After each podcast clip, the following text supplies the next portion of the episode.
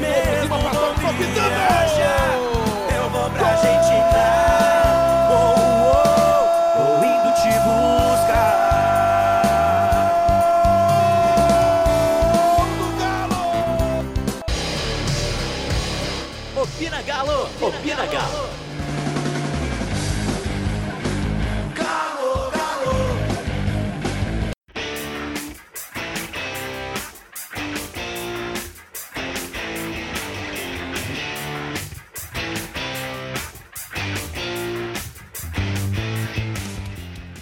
Ao som de Jorge Matheus, tá no ar o Opina Galo dessa semana.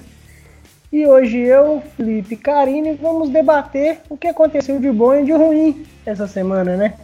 Temos o jogo contra o Equidá, o jogo contra o Bahia e o- as expectativas para Corinthians e Atlético. Ô, Karine, vamos começar pelo Atlético e Equidá, né? A nossa classificação 3x1, ganhando fora de casa, né? Um, um dos trunfos do nosso glorioso Rodrigo Santana. E vamos começar falando da participação do Casares, né? O que, que o Casares acrescentou no jogo, Karine? Ou assim, não sei se vocês escutaram a entre- entrevista do Santana.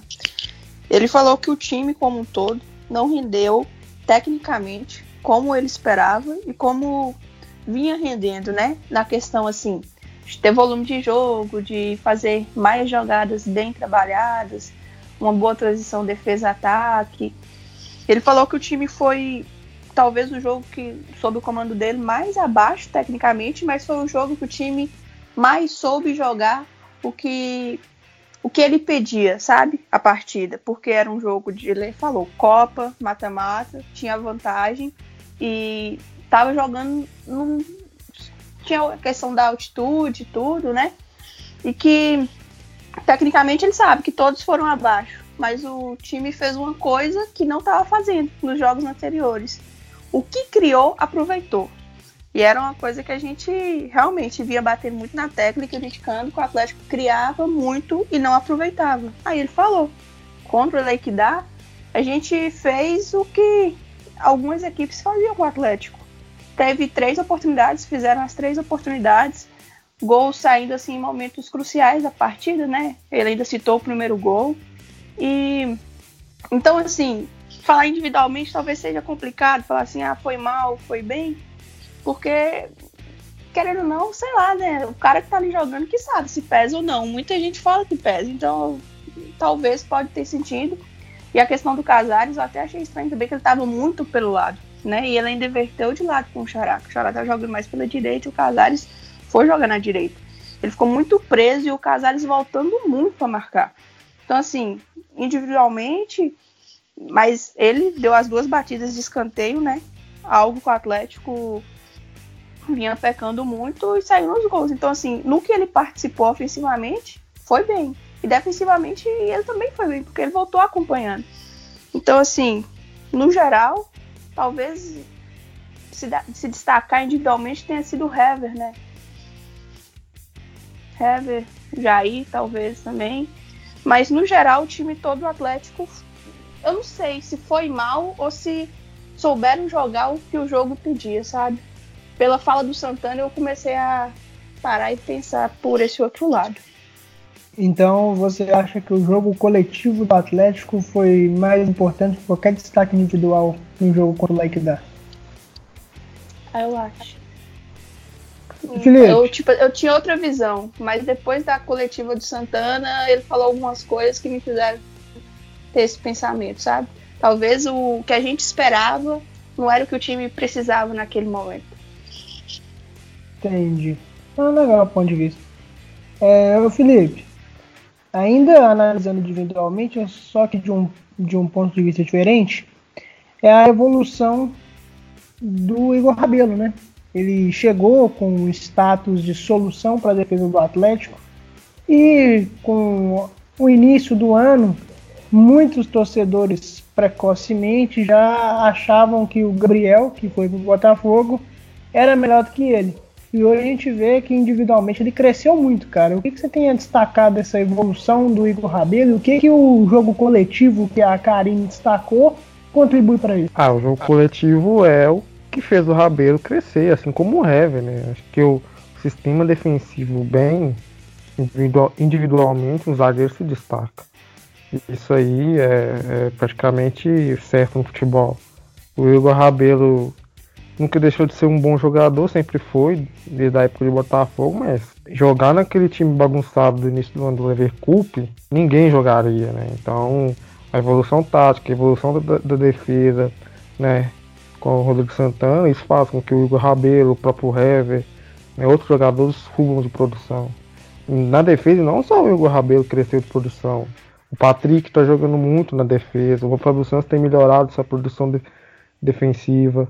Então, é isso. O coletivo estando bem, peças individuais vão estar bem. Então, isso é praticamente certo no futebol. Tem que ter um pouco mais de calma, um pouco mais de cuidado de, para avaliar. Sei a torcida, é, às na emoção, mas é, tem que ter um pouco mais de calma. Se o Gabriel tivesse aí também, certeza que o Gabriel, nesse, nesse sistema defensivo arrumado, estaria jogando bem também.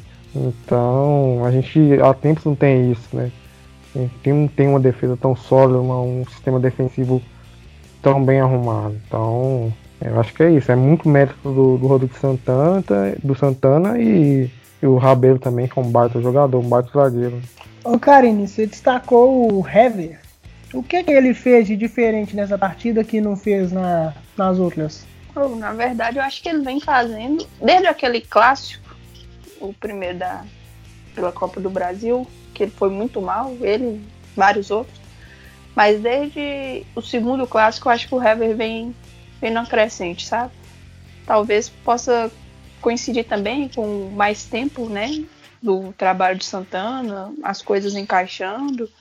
Não sei, mas depois daquele jogo ele vem melhorando.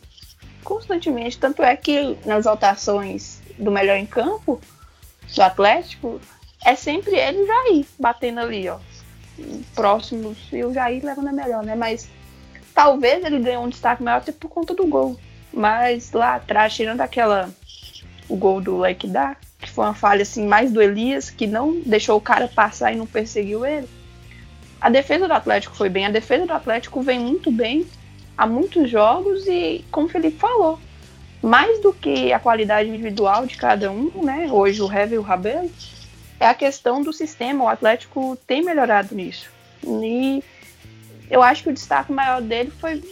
Entra, né? Querendo ou não, um gol, mas lá atrás ele rebateu muito. Acho que ele foi um dos que mais rebateu no jogo, travando, ganhando todos pelo alto. Então, assim, no geral do jogo, fez tudo aquilo que você espera de um daquele Hever que foi na época do 2012, 2013, entendeu? Aí o gol veio só com a cereja e acaba coroando ainda mais.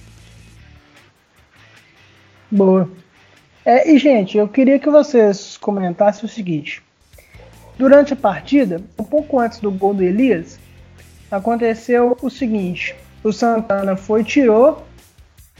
Eu não lembro se foi o Jair. Eu acho que foi o Jair. E entrou com o Zé Wellison. Eu acho que foi o Jair. Foi o Jair mesmo? Eu não lembro.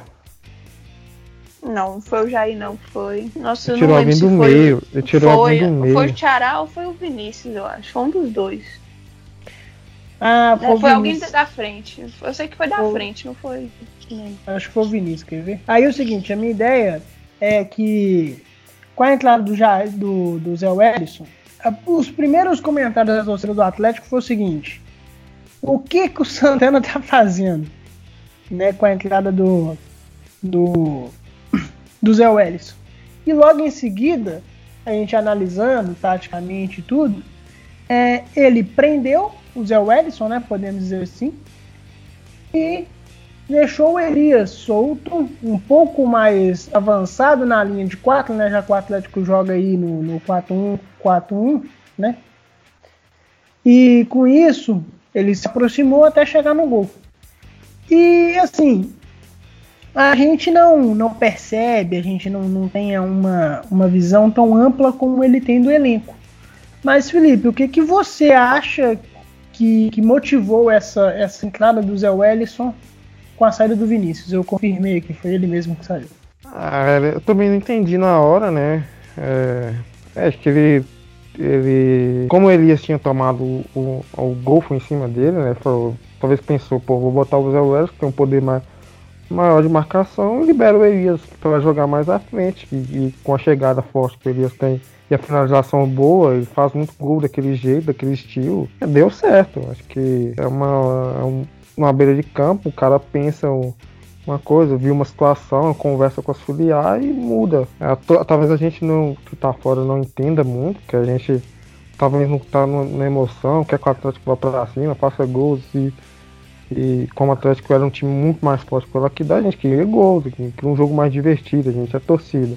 Mas ele na beira de campo, ele é, tem outra visão né, na, na, área técnica do jogo, do que se apresenta. Então acho que foi isso. Acho que ele, ele viu que o Elias talvez é, já tinha tomado aquele gol em cima dele, talvez não estava com o ímpeto de marcar, e o Laikidá ia partir mais para cima, né? E para não correr o risco de tomar um outro gol daquele, daquele estilo, e o bota o Zé Welles reforça mais um pouco a marcação e libera o Elias pra, pra, pra atacar e fazer o gol. E deu certo. Achei a estrela do técnico também, a, a avaliação correta na beira de campo. Né? Ah, o terceiro gol do Atlético, o gol do Elias, foi uma jogada coletiva, né? Teve a participação do Patrick, do Giovanni, do Ricardo Oliveira e a finalização do Elias. E a gente destacou no, na primeira parte desse, desse comentário que o jogo coletivo do Atlético evoluiu e tudo. Esse gol é um retrato disso ou foi uma coisa que aconteceu ali num, numa, numa jogada de inteligência da, dos jogadores? Ah, não, acho que pesa aí sim o treinamento, o entrosamento que o Atlético está adquirindo.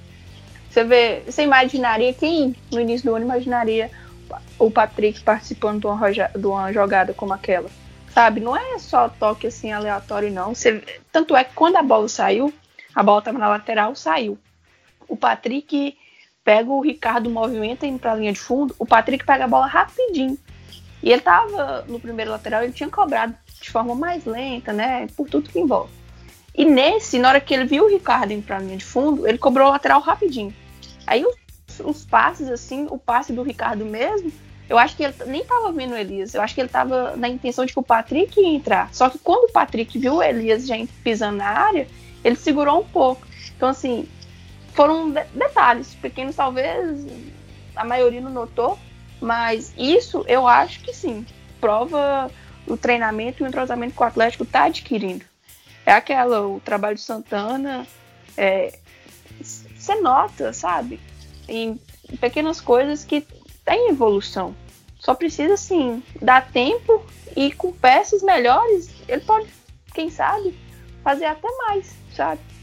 Então, como nem tudo são flores, nem tudo é perfeito, vamos entrar no, num debate aqui um pouco espinhoso, que é a atuação do Atlético contra o Bahia pelo Campeonato Brasileiro, no qual o Atlético perdeu de 1 a 0 dentro do Horto. É, gente, o que eu quero debater com vocês é o seguinte: primeiro, Felipe, o que é que você esperava do time reserva, o que é que ele entregou? Você acha aquilo ali, a atuação, o resultado foi algo natural ou realmente não era para o time reserva ter perdido para o Bahia? Olha, se eu falar com você que eu estava esperando a vitória desse time reserva que entrou, eu estar mentindo. Acho que é, foi muita mudança. Acho que o meio-campo, que é o coração de um time, de um time foi todo mudado com jogadores que, que não vem jogando com tanta frequência. Então isso pesa, pesa muito para jogar contra um bom time, né? Que é o do Bahia. Um time bem montado, o time do Roger, ganhou, já tinha ganhado do Flamengo, que é semifinalista da Libertadores agora. É, o Palmeiras, que era líder do campeonato empatou com o Palmeiras né, na casa dele, que líder foi líder muito tempo do Campeonato Brasileiro. Né, então é, é um time bom, é um, um time que está acertado. O Atlético fazer tanta mudança no, no, time titular e esperar ainda um bom resultado, acho que era demais.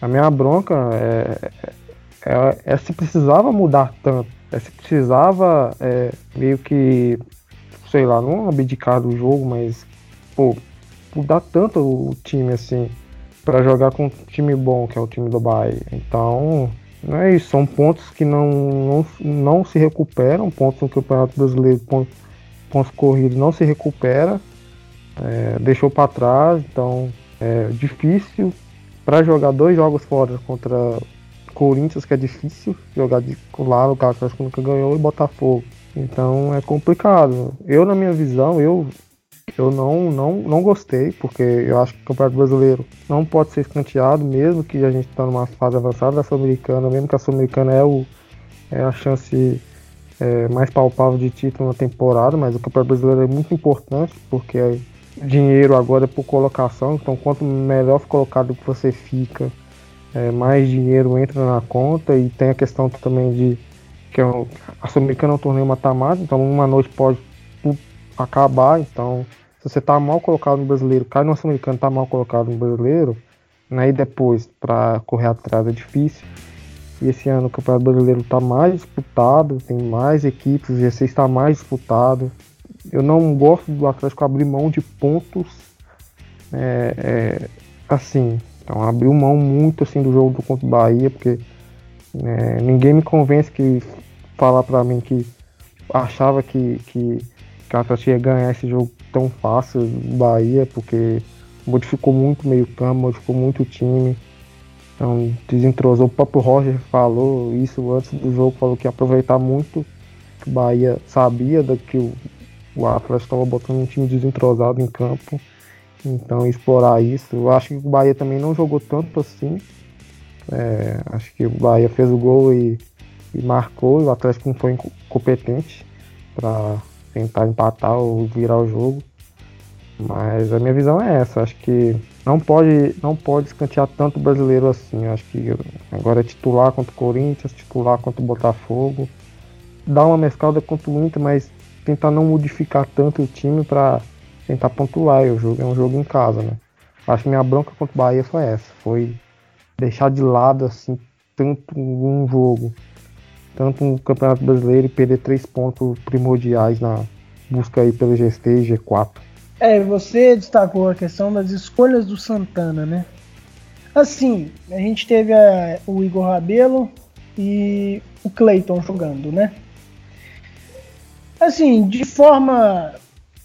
É, podendo, como é que a gente pode dizer isso? Natural, quem ele poderia ter, ter jogado além dele, Felipe, na sua opinião? Para ter um time competitivo como você destacou que faltou isso? Ah, é, assim, eu não entendi porque o Martins não jogou, né? Que o Martins vinha jogando, não entendi. É, a escolha pelo Zé Wellison.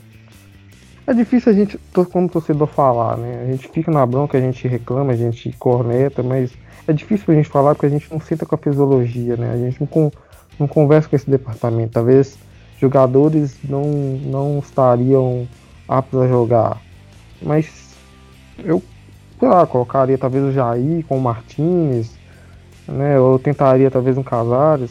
Ou, ou se entrasse com esse time, mas levasse alguns pro banco, entendeu? Ele nem levou. Ele treinou no sábado cedo o time que jogou na Colômbia e foi com as reservas é, às 11 horas da manhã. Então, sei lá, eu talvez levaria alguns pro banco para tentar uma, alguma coisa no segundo tempo. Talvez um Casares no segundo tempo ajudaria, né? Um Jair, sei lá. Eu deixaria também o Ricardo Oliveira, o Elias, uns jogadores mais velhos, né? Jogadores que não aguentam tanto assim uma maratona, mas jogadores mais jovens, assim como Casares e outros, eu levaria. Pelo menos pro banco. Tinha que ter pelo menos alguma alternativa no segundo tempo para tentar empatar e virar um jogo.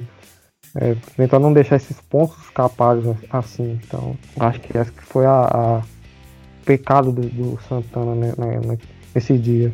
Boa. É, aproveitando aí o que você falou de faltou jogadores do time reserva se, se podemos dizer assim, comprometerem com na busca do resultado e que a perca de, que a perda de pontos não se recupera mais, etc e tal.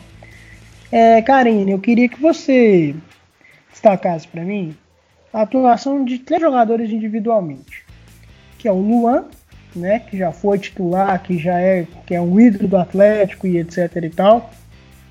O Natan, que entrou aí, podemos dizer, na, na posição do Elias, variando com a do, com a do Casares, né, já que tínhamos Otero, Luan e o Giovanni, né, que são praticamente são três pontas, né, ou seja, não tinha nenhum articulador de ofício, então o Nathan atuou um pouco ali.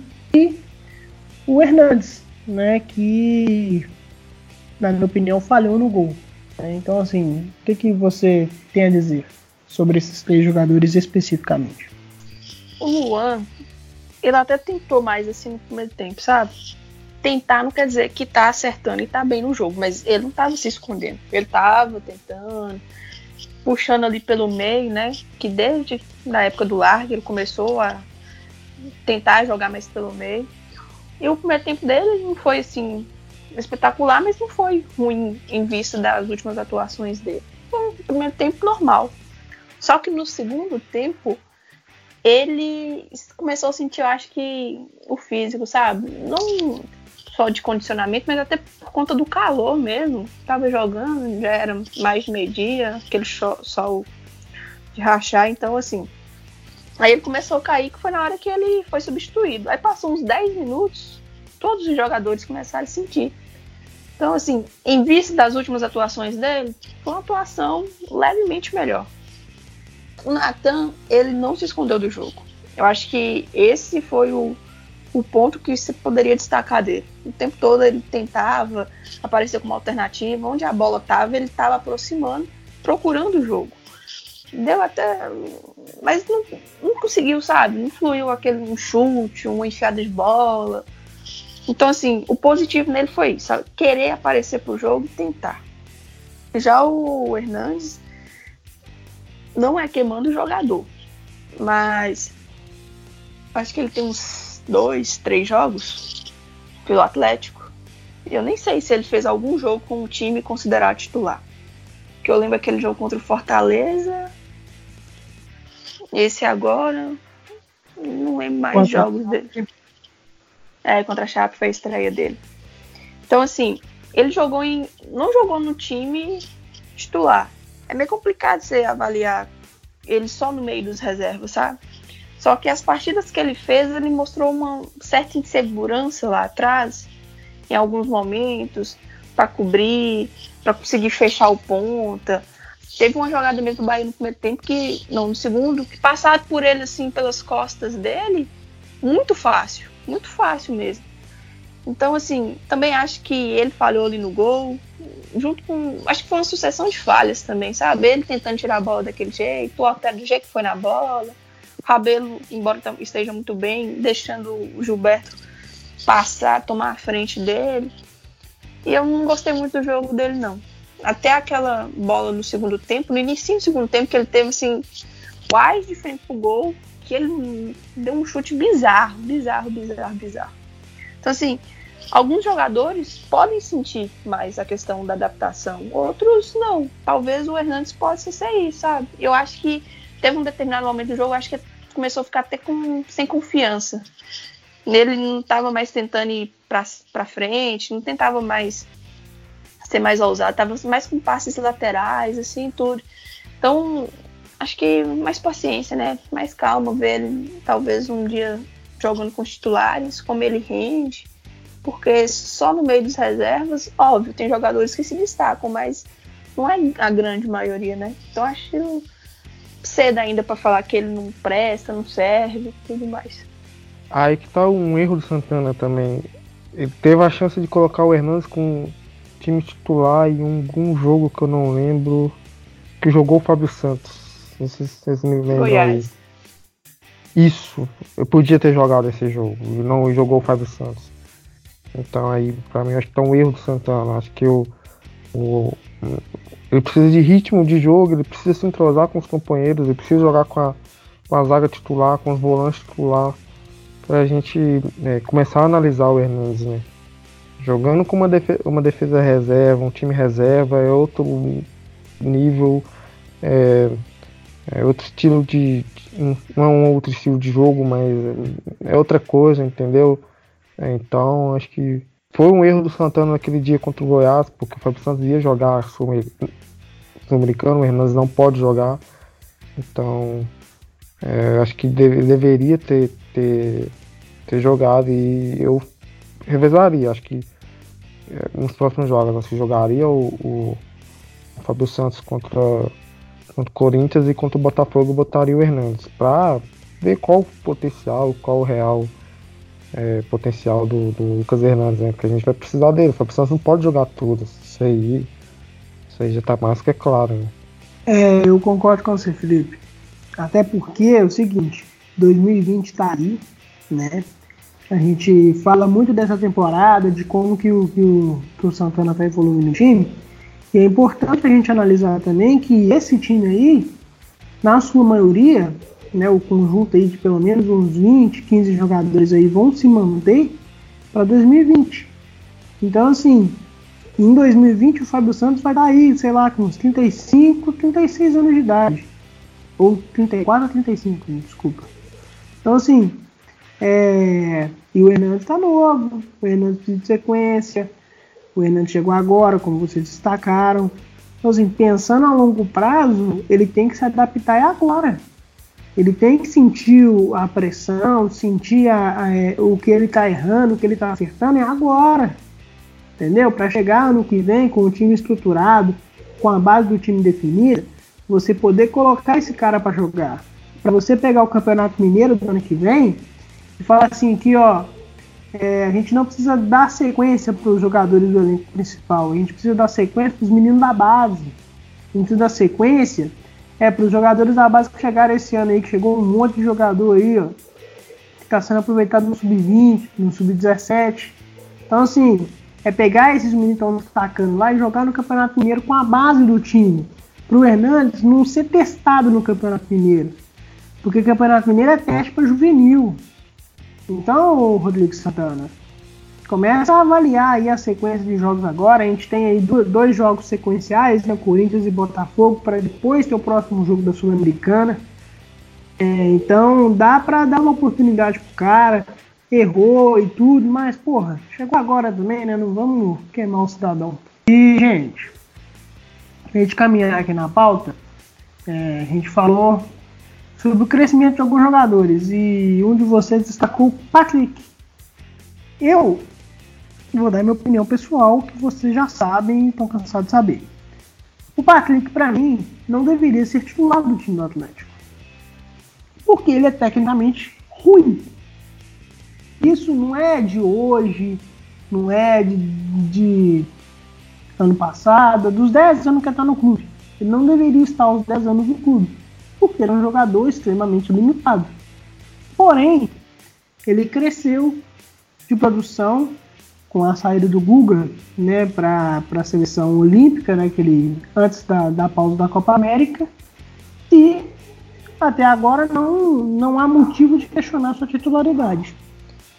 Então, assim, gente, o quanto é importante esse crescimento do Patrick Karina para desenvolver o grupo, porque a gente sabe que ele é um cara que, que é uma das lideranças do grupo, é um cara muito boa praça, etc. e tudo.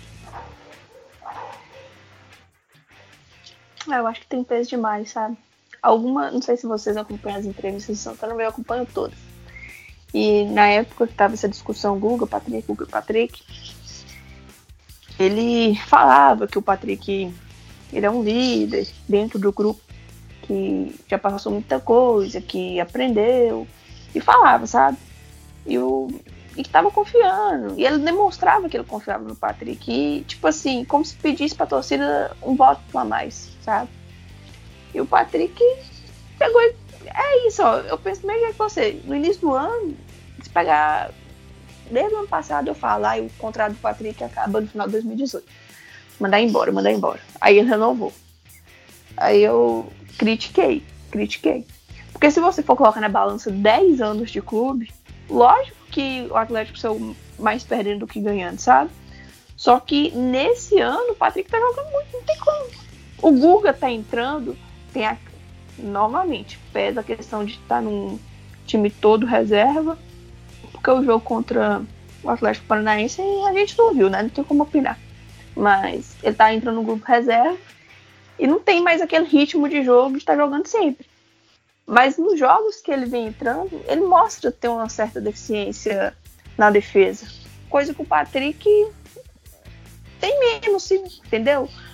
Então, assim, o, a questão do Patrick, acho que pega também no, na questão Vitor e Cleiton.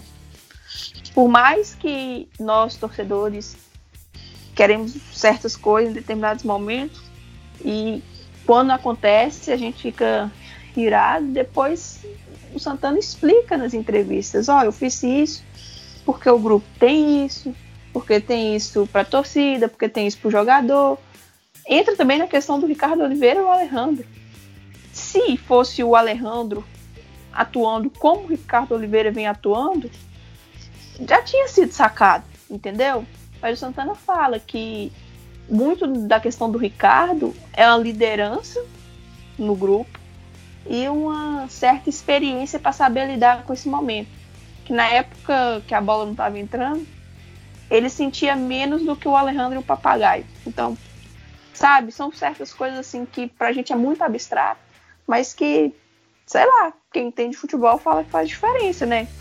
Muri, na entrevista por Bem Amigos, o Murici concordou com o Santana que certas atitudes é, são talvez são erradas perante quem está de fora, mas perante o grupo é muito certo. E aquilo ali dá confiança pro treinador, porque os jogadores passam a acreditar ainda mais nele, né? E então assim, sei lá se tá dando certo, continua, mesmo que a gente não tá entendendo. Agora se estiver dando errado, aí sim, né? Tipo, se o Patrick estivesse entregando 200 bolas pro jogo, se o Guga estivesse comendo a bola, mas isso não tá acontecendo, então não tem muito como você criticar essa escolha dele hoje. E aproveitando essa questão de liderança, é, a gente está aí na eminência de, de, renovar o contrato do Elias, né? Ao que parece, a tendência é que ele renove, a discussão é se ele vai renovar por um ou dois anos. Parece que ele quer por dois anos e o Atlético é, parte do princípio de um ano. Né? Aí tem as questões de valores, a gente não tem como afirmar porque né, é impossível saber quanto que um atleta joga quanto com o atleta ganha, desculpa. E nisso, o seguinte, teve uma estatística, Felipe, que a cada quatro partidas o Elias contribui com gol, seja ele fazendo, ele participando da jogada, não é isso? É. Você quer que eu fale do Elias? Do Elias? Pode falar aí o que, qual a sua opinião sobre o nosso volante barra meia? Ah, eu gosto pra caramba do Elias, né? Desde a chegada dele, é... sempre gostei do jogador. Lógico, reconheço. É, o Elias no Atlético não, não sei como é que fala, acho que não, não foi Elias do Flamengo, do, do Corinthians também, né? Pô. Mas ele entregou futebol e tá entregando futebol agora, entendeu? Acho que é difícil se avaliar o Elias, porque desde a chegada dele não teve um trabalho sólido pra gente avaliar. Nem ele, nem outros jogadores. Ele Isso que eu ia falar. Isso que eu ia então, falar. Chegou, chegou em 2017, em 2017 ele teve Roger, é, Micali, Oswaldo de Oliveira. Em 2018 ele teve Oswaldo, Largue, Levi.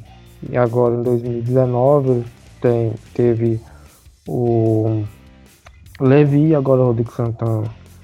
Então, um jogador que sempre que, que onde ele fez sucesso foi em times é, é, com trabalhos sólidos, né? O Corinthians do Mano lá atrás, depois o Corinthians do Tite então, onde o Elias se destacou, mas foi onde ele, ele encontrou trabalhos sólidos. É, a exceção no Flamengo, que teve a troca de do Mano para o Jaime, mas o Mano deixou uma estrutura montada, então o Flamengo se beneficiou dessa estrutura e foi campeão da Copa do Brasil com ele sendo decisivo. Mas o Elias sempre se beneficiou disso. E chega aqui no Atlético, ele tem três treinadores por ano. Então fica essa. E ele sendo um jogador de peso, sempre um tamanho muito grande, sempre críticos foram muito pesados, né? Às vezes merecidas, às vezes não. Ele tá jogando bem, ele tá entregando futebol. A crescida do Jair em campo é muito por ele tá também. Ele, ele é, é um dos responsáveis por Jair jogar essa bola, porque o, o futebol às vezes você precisa do seu companheiro para render, seu companheiro te entende, você joga bem, né? Então é isso. O que eu lamento é a torcida, né? O comportamento da torcida de bater tanto nesse jogador, de assim como foi com o Carioca, assim como com outros jogadores, bater tanto, tanto, tanto. Né? O Elias é, tem que fazer muito para agradar uma parte da torcida, né? Que insiste em, em detonar um jogador que é, que é primordial para o Atlético nesse momento. É isso aí. Ô, Karine, você concorda com a renovação? Ah, eu concordo. Eu gosto dele, sempre gostei. E penso assim, exatamente do jeito que o Felipe falou aí. Entra a questão da falta de sequência de trabalho no Atlético, de muitas trocas. O cara, uma hora coloca ele de volante, outra hora coloca ele de meia. Na época do Roger, ele chegou a jogar de meia direito. O Levi voltou colocando ele quase como um ponto em alguns jogos. Então, assim, tudo isso pesa. Gente, não tem como. E assim, ah, ele, ele ganha muito para fazer isso. Assim, essa questão de ganhar muito ou pouco, você tá. Você chega lá, fala assim, ah, eu quero receber tanto. Se o cara topou te pagar, a culpa não é sua, não. A culpa é dele que aceitou. Sabe? Então, assim, o Elias realmente ele não é aquele cara de marcar. Ele nunca foi esse jogador marcador que cobram. Ele coloca ele de, de meia, de volante, mas ele é mais um meia. O Santana já falou isso em entrevista também, que o Elias, ele vê o Elias mais como um meia do que como um volante. Então, às vezes, ele pede uma coisa para ele executar dentro de campo e a torcida quer que ele execute outra, mas ele tá seguindo as ordens do treinador. Então, tipo assim, sabe, é meio complicado. E se você for analisar os números dele que você citou, tinha, eu não vou saber de cabeça aqui agora, mas de assistências, de gols, não é número de volante, entendeu? Então, assim, a, dependendo do valor, eu renovaria cinco Elias. Eu gostaria que ele ficasse. E, e, e é uma coisa que a torcida tanto pede também é o jogador de jogo grande, né? Acho que o elenco do Atlético tem poucos jogadores assim. O Elias é um deles. O, o, o gol contra o Like daqui é um gol grande, é um gol de quarta de finais sul-americana. Né? Um gol que dá ao Atlético uma vantagem para ir para uma semifinal. Então Elias é esse tipo de jogador. Num clássico você vê o comportamento do Elias, ele é primordial no, no, ali na questão extracampo, né? Então já fez gol decisivo em clássico, fez o gol do título mineiro em 2017. Poderia ter feito nesse ano, mas se não fosse, fosse o pênalti lá, que muito discutível. Né? Então é um jogador importante, óbvio, falhou, foi mal em alguns momentos, como todos os jogadores aqui foram. Todos os jogadores que passaram foram em algum momento mal. Entendeu? Então acho que, que meio que pesou na do Elias alguns jogos ruins e alguns momentos ruins do Atlético, que a carga foi toda em cima dele. Então a raiva da torcida em momentos foi tudo em cima dele. Por ele ser esse jogador grande, por ele ser um, um, um jogador que mostrou em outros times, é, que até então não tinha mostrado aqui. Mas sem a gente parar para analisar o que os outros times que ele jogou tinham e o que o nosso não estava tendo. Então, agora, com uma sequência de trabalho de Santana, com uma equipe mais estruturada, a gente está vendo qual é o real potencial do Elias. Não, você citou a questão do crescimento do Jair. Na entrevista coletiva de hoje, o Jair falou justamente isso. Que ele cresceu muito por conta do coletivo, mas também muito por conta de jogar ao lado do Elias. O Elias é um, um jogador muito inteligente. E que ele sabe, assim, às vezes com o movimento dele já sabe o que é para fazer, o que não é para fazer. E outra coisa que pesa muito no Elias é porque a torcida tem uma coisa assim, ah, tem que ter raça, tem que dar carrinho, tem que assim, ser expulso, tem que dar um, umas bicudas, assim. E ele já deu entrevistas falando que ele não tem esse estilo de jogo. Ele nunca foi na carreira dele de ficar dando carrinho, de chegar no lateral, meter o bico lá para arquibancada. Ele é um jogador mais técnico. E que ele poderia, né, na fase ruim dele, começar a dar carrinha doidada ali no meio de campo para agradar a torcida, mas que esse não é o, o jeito dele de jogar. Que ele queria é, conquistar através do, da qualidade dele, não só por causa de raça, não só por conta de carrinho. Teve um jogo contra o Santos no ano passado, 11 horas, acho que foi 3 a 1 pro Galo. Ele deu um, deu um pique, deu um carrinho no meio de campo e um amarelo para matar o contra-ataque. A torcida é, comemorou mais do que o gol que ele tinha feito abrindo o placar. Sabe? Então, assim, são coisas meio que. Sei lá, cada um tem sua opinião, mas eu prefiro um cara mais, de mais qualidade do que puramente raça. O, de, o time de 2003 tinha raça? Tinha, mas tinha qualidade. Agora, vai colocar um time só de raçudo? Pode ganhar algumas partidas, mas ser campeão só na raça, sem qualidade, muito difícil. É, também acho. Acho que volante que, que, que dá carrinho, mas consegue dar passe de dois metros, não existe, é, assim, caiu em desuso no futebol poucos times têm esse tipo de jogador. E poucos é, times vão ter sucesso com esse tipo de jogador. Acho que no meio um campo, é, tanto no, no, ali mais atrás, mais recuado na volância, como no, na, na armação, precisa de jogadores técnicos.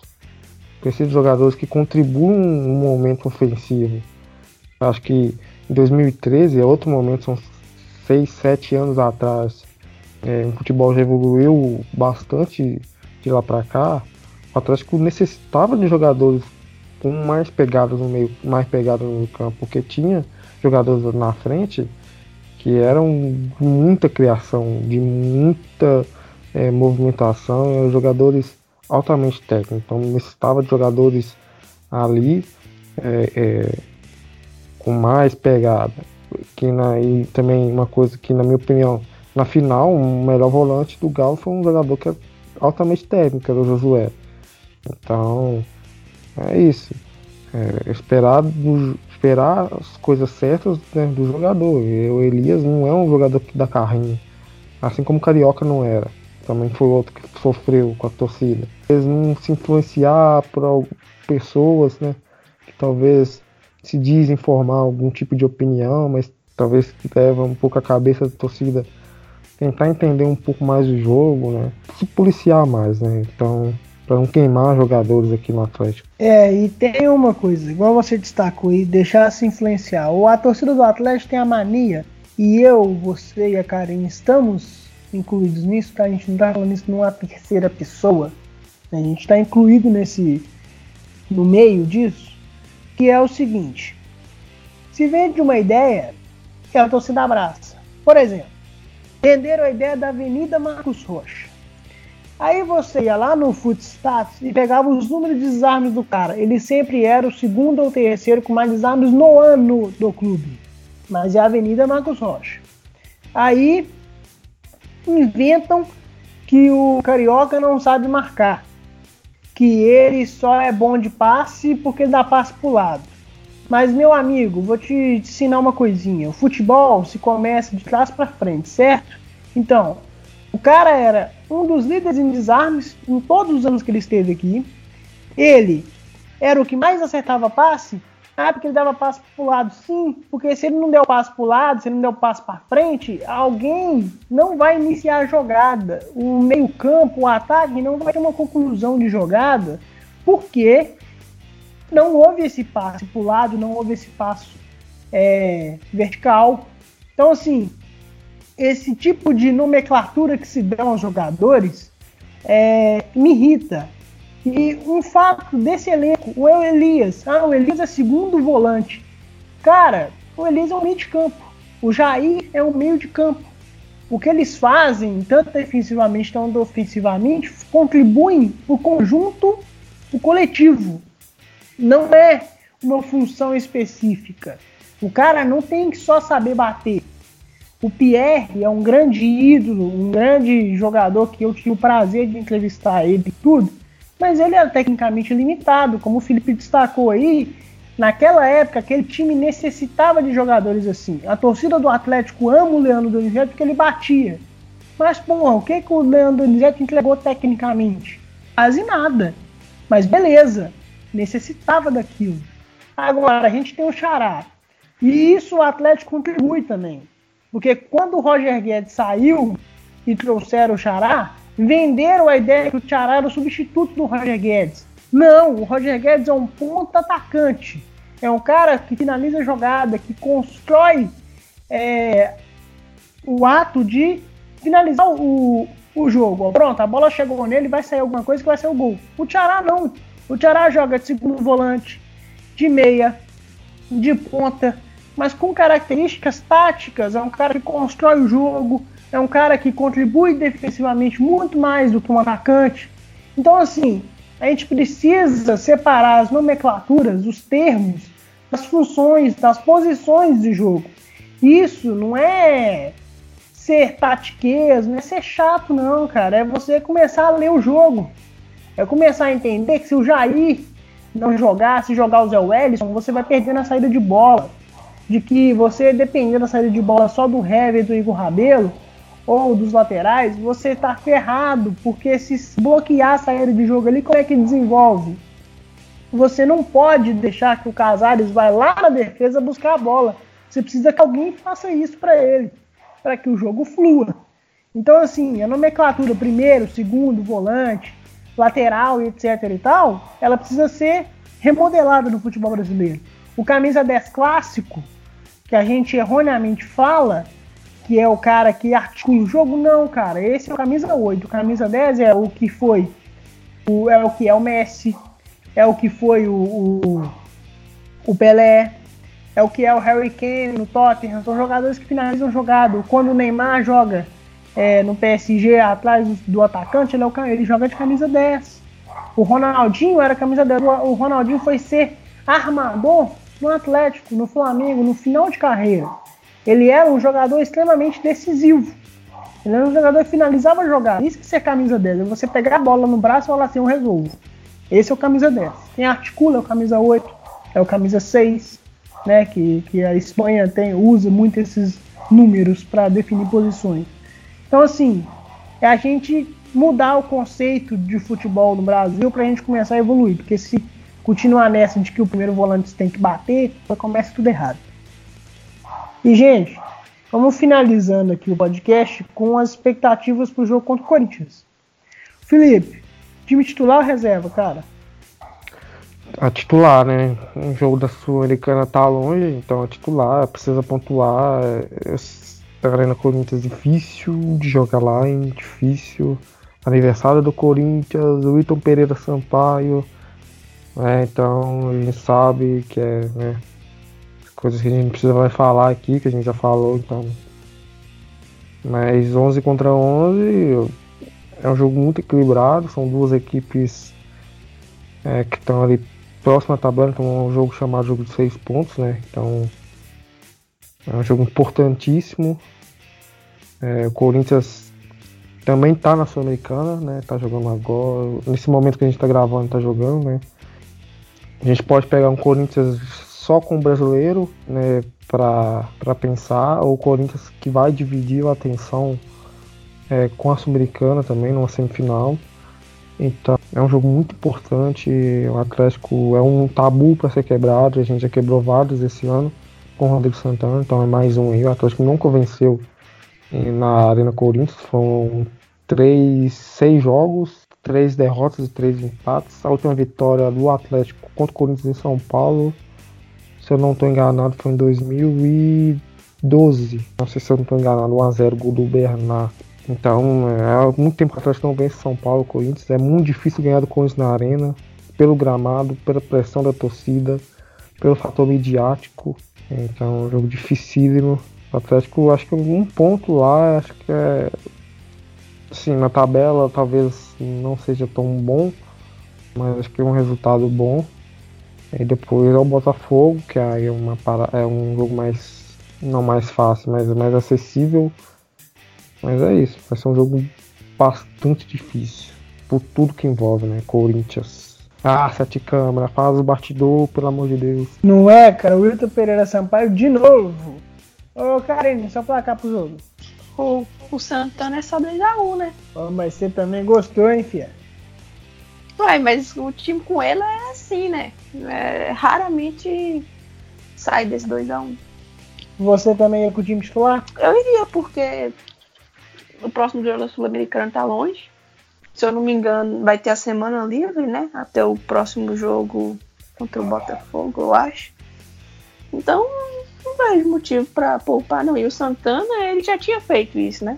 No jogo contra o Atlético Paranaense, ele falou que a questão de poupar ou não são por dois fatores. O primeiro é o fisiológico e o segundo é da, a depender da logística que o clube conseguir montar para as viagens. Aí ele fala, a viagem para Chapecó mesmo não conseguiu fazer uma logística bacana. Tinha ônibus, tinha tudo, então assim, não rolou. Ah, lá para Colômbia foi a mesma coisa que ele disse. Questão do, do curto espaço de tempo e por já ter jogado com o Atlético Paranaense com titular. Aí foi titular no final de semana, no meio de semana contra o Leque daqui, aí no contra o Bahia ele pegou e teve que optou por poupar. Então, seguindo essa linha dele, que não faz como, por exemplo, o Renato Gaúcho, que abre mão total do brasileiro, eu acho que ele vai de titular também, sabe? Tal, muito, acho que não acho que vai reserva, não. Felipe, seu placar. Ou 1x0, velho. Bem, bem, bem apertado. Mas tá bom, né? É o que importa. Exatamente. O meu vai ser 1x1. O empate lá tá satisfatório. Porque, né? Como você destacou, aniversário do time Wilton Pereira Sampaio. Nossa senhora, tem até medo. Você sabe quem vai ser o VAR? Ah, cara, eu esqueci o nome do cara. Rodolfo Trotsky Marques. Aí, esse Rodolfo é. Esse Rodolfo é. Me lembra aí. Fez tanto jogo ruim que eu não sei qual. Aí agora me deu uma pane aqui. Vem os jogos todos ruins, eu não consigo nem citar um. Mas ele já fez umas cagadas com o Galo, viu? Esse ano. É, gente, ficamos por aqui, né? Hoje foi um pouquinho longo. Como eu sei mesmo que vai editar, Felipe, então você tá ferrado, o Breno tá de licença. É, por isso que eu tô deixando rolar, porque eu vou editar mesmo. Aí é o seguinte, é, Karine, tem alguma, alguma coisa a acrescentar sobre algum assunto que a gente debateu aí ou podemos encerrar? Aproveita, Karine. Não, acho que a gente já abordou praticamente tudo. Agora seria só ficar sendo repetitiva, coisa que eu não, não gosto, entendeu? Ah, a Karine tá meio chateada hoje, viu, gente? Ela não quis falar o porquê, não. Sugestão pro próximo aqui, ao vivo. A gente tem que comentar a entrevista do Chavre para 98, que é uma coisa maravilhosa, que me deu muita esperança. Nossa, eu fiquei até emocionado com a entrevista dele para 98. A gente tem que debater essa entrevista porque é sensacional. É um cara, é a melhor contratação do Atlético em 2019. Fato. Maior acerto do Sete Câmara. É isso aí, pessoal. A gente no próximo episódio nós temos já dois debates para fazer. Aliás, três, né? Que vai ser o jogo contra o Corinthians, as entrevistas do Chave e eu também quero jogar na, na, na cabeça de vocês aí, ó, Vitor versus Cleiton, né? O Santana já destacou que o Vitor vai jogar contra o Botafogo por conta, óbvio, da, da participação do Cleiton na seleção olímpica. E a tendência Eu é não que... erro a cal, eu não erro a cal. Eu cantei essa pedra no grupo do Opinagalo Debate. E olha aí o que o Falagalo postou hoje. Eu não erro a cal, hein? Nosso miniminho aí, o, Felipe, não erra. E a tendência é o Vitor se manter titular. Mas vamos debater isso na semana que vem. E por hoje é só. Muito obrigado pela sua audiência. É, e siga a gente no Twitter, arroba Pinagalo com O e o G maiúsculo. E no Cashbox e no Spotify estamos como Opina Galo Podcast, no Google Podcast também como Opina Galo Podcast e no YouTube como Opina Galo. Segue a gente lá, estamos de logo nova, né? Nosso glorioso Arthur agora faz parte do grupo do Opina e está editando pra gente aí todas as imagens, toda a nova logo, os banners dos episódios. E é isso, ficamos por aqui. Karine, Felipe, até semana que vem. Muito obrigado a todos. Tchau. Opina Galo! Opina Galo!